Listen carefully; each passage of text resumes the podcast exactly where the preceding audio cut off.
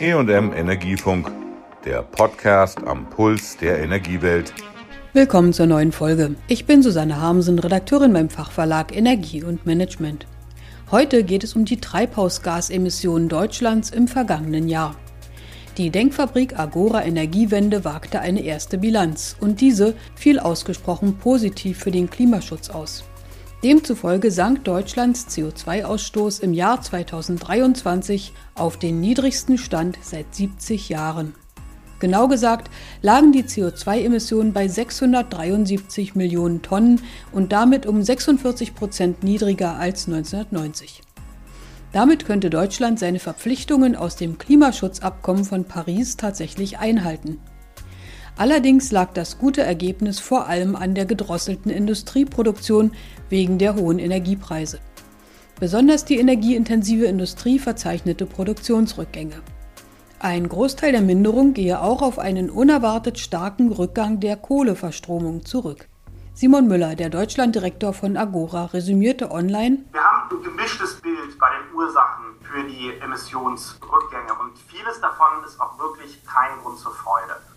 Dennoch sagen wir, die historisch niedrigen Emissionen sollten ein Ansporn sein, dass Deutschland jetzt auf Kurs kommt für seine Klimaziele. Was es dafür braucht, haben wir mal ganz knapp zusammengefasst für die einzelnen Sektoren. Im Verkehr fehlt es weiterhin an einem schlüssigen Gesamtkonzept, wie das Ziel erreicht werden kann. Hier ist es ausgesprochen wichtig, nochmal nachzulegen. Im Gebäudesektor geht es darum, dass bestehende Gesetze konsequent umgesetzt werden und die Fördermittel gesichert werden, es nachzuschärfen, weil auch der Gebäudebereich hat zum vierten Mal in Folge sein sektorales Klimaziel verfehlt. Im Industriesektor brauchen wir wirklich Investitionen in den Industriestandort, um den auch hier zu halten, weil wenn Produktion sich einfach ins Ausland verlagert, ist damit für das Klima noch nicht automatisch etwas äh, gewonnen. Im Gegenteil, es kann sogar zu einer Verschlechterung führen. Das heißt, es muss darum gehen, dass wir wirklich die Produktionsprozesse umstellen und nicht einfach verlagern. Bundeswirtschafts- und Klimaschutzminister Robert Habeck von den Grünen freute sich über den Rückgang der Kohleverstromung und den Rekordbeitrag aus erneuerbaren Energien an der Stromerzeugung. Die Tatsache, dass Deutschland erstmals Stromimporteur wurde, zeige, dass der EU-Binnenmarkt für Strom funktioniert und günstiger Ökostrom nach Deutschland floss, sagte Habeck. Das unterstrich auch Simon Müller von Agora. Wir haben die Emissionsbilanzierung für Deutschland gemacht. Gleichzeitig sehen wir, die Erneuerbarenerzeugung europaweit ist um 12 Prozent hochgegangen. Also wir haben auch europaweit eine Dekarbonisierung des Stromsektors. Und in dem Maße, wie das auch stattfindet, dekarbonisieren wir auch die Importe, die wir beziehen. Und in einem erneuerbaren Stromsystem ist ja gerade dieser Austausch ausgesprochen wichtig. Wir rechnen damit, dass die Austausche deutlich dynamischer werden.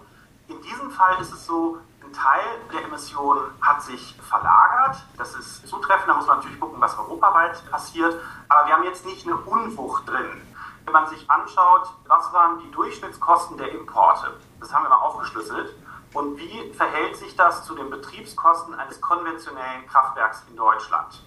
Dann stellen wir fest, dass die Importe strukturell günstiger gewesen sind. Das heißt, in dem Moment, wo die Entscheidung fällig ist, schmeiße ich in Deutschland ein fossiles Kraftwerk an oder nicht und kann ich es aus den Importen decken. Das ist der zentrale Moment, wenn die Importe stattfinden. Also von daher da sind auch wirklich großer Teil echte Emissionsminderungen dabei. Die CO2-Emissionen aus der Stromerzeugung sanken um 46 Millionen Tonnen und haben sich damit im Vergleich zu 1990 mehr als halbiert. Allerdings sind nur rund 15 Prozent des CO2-Rückgangs laut den Berechnungen der Denkfabrik langfristige Einsparungen. Diese haben sich durch den Zubau erneuerbarer Energien, Effizienzsteigerungen sowie den Umstieg auf klimafreundliche Brennstoffe bzw. Technologien ergeben. Deutschland verfehle voraussichtlich bereits in diesem Jahr seine vereinbarten Klimaziele aus der sogenannten Effort Sharing Regulation der EU. Das könnte zu hohen Strafzahlungen führen. Für dauerhafte Emissionseinsparungen müsse die Bundesregierung in diesem Jahr daher schnell die Lücken in der Klimapolitik schließen, vor allem im Verkehrs- und Gebäudebereich, fordert die Agora Energiewende. Hier blieb der Treibhausgasausstoß nämlich auf hohem Niveau gleich.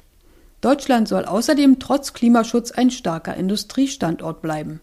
Dafür müsse der Umstieg auf klimafreundliche Technologien auch finanziell unterstützt werden, forderte der Agora-Direktor für Deutschland. Es gilt, Investitionen zu flankieren. Wir haben in Deutschland die positive Situation, dass wir ein sogenanntes Crowding-in haben, öffentlicher Investitionen. Das heißt, wenn der Staat Mittel dazu gibt, hebelt er dadurch privatwirtschaftliche Investitionen. Zweitens gibt es auch einen erheblichen Investitionsbedarf der öffentlichen Hand selbst. Die Ertüchtigung beispielsweise von Schulen, Krankenhäusern in Bezug auf die Wärmewende.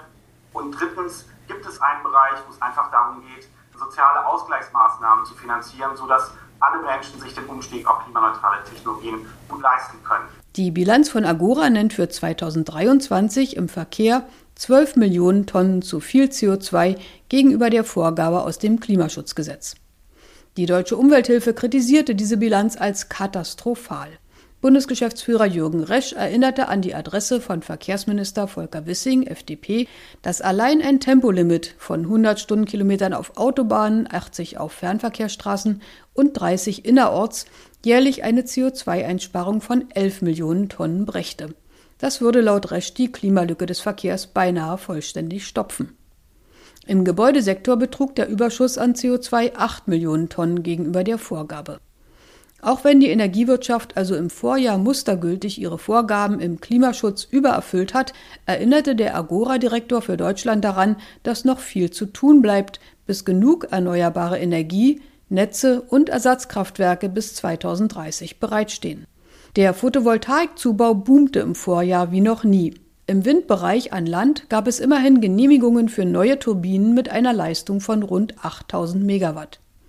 Besonders hier sieht Müller aber noch große Reserven. Wir sehen tatsächlich eine Beschleunigungswirkung beim Wind. Wir sehen auch, dass es eben vor allen Dingen vier Bundesländer sind, die für diese Zunahme der Genehmigungen verantwortlich sind. Und daraus kann man jetzt ein Stück weit den Schluss ziehen, naja, wenn es wirklich eine Priorität ist, auch Genehmigungen zur Verfügung zu stellen, dann ist es durchaus möglich, das zu tun innerhalb des jetzt veränderten Rechtsrahmens. Das heißt, wir müssen auch den Blick richten auf die Bundesländer, wo das weniger schnell vorangeht und genau gucken, was die Gründe dafür sind. Und es gibt einen Auslegungsspielraum im Rahmen der Vorgaben, wie solche Prüferfordernisse im Rahmen eines äh, Genehmigungsverfahrens nach Bundesemissionsschutzgesetz vonstatten gehen.